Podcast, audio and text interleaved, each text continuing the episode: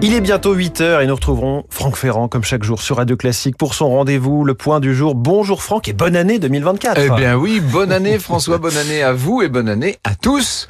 Alors aujourd'hui, je vous propose de revenir bien sûr sur l'histoire du jour de l'an. Vous savez qu'on n'a pas toujours fêté la nouvelle année le 1er janvier. Sous les Romains, par exemple, on faisait commencer l'année en mars. C'est pour ça que septembre était le septième mois, octobre le ah huitième, novembre le neuvième, etc. Hein, bon. Euh, alors, euh, on commençait avec le dieu Mars, bien entendu. Il va falloir attendre 46 avant Jésus-Christ pour que Jules César fixe au 1er janvier le début de, de l'année.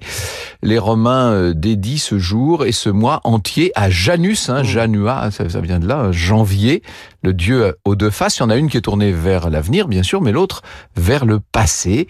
Et pour César, c'est le jour de l'élection des consuls de Rome, au passage.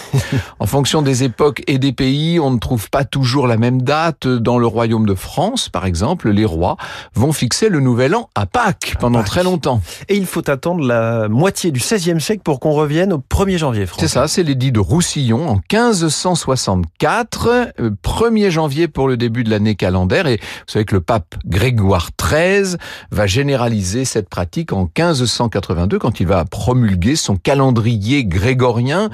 qui remplace le calendrier de Jules César, le calendrier euh, julien. On pourrait continuer longtemps le tour du monde des jours de l'an. On retrouve par exemple au mois de septembre ou d'octobre Rosh vous savez, le, nouvel an juif. Entre la mi-janvier et la mi-février, c'est le nouvel an chinois. À la mi-avril, le nouvel an bouddhique. Bref, et d'autres encore. Bonne année à tous. Et autant de, de, dates pour se souhaiter la bonne année. Exactement. Merci Franck, le point du jour chaque matin à 8h moins 5 et à tout à l'heure 9h pour votre grand récit dans Franck Ferrand raconte.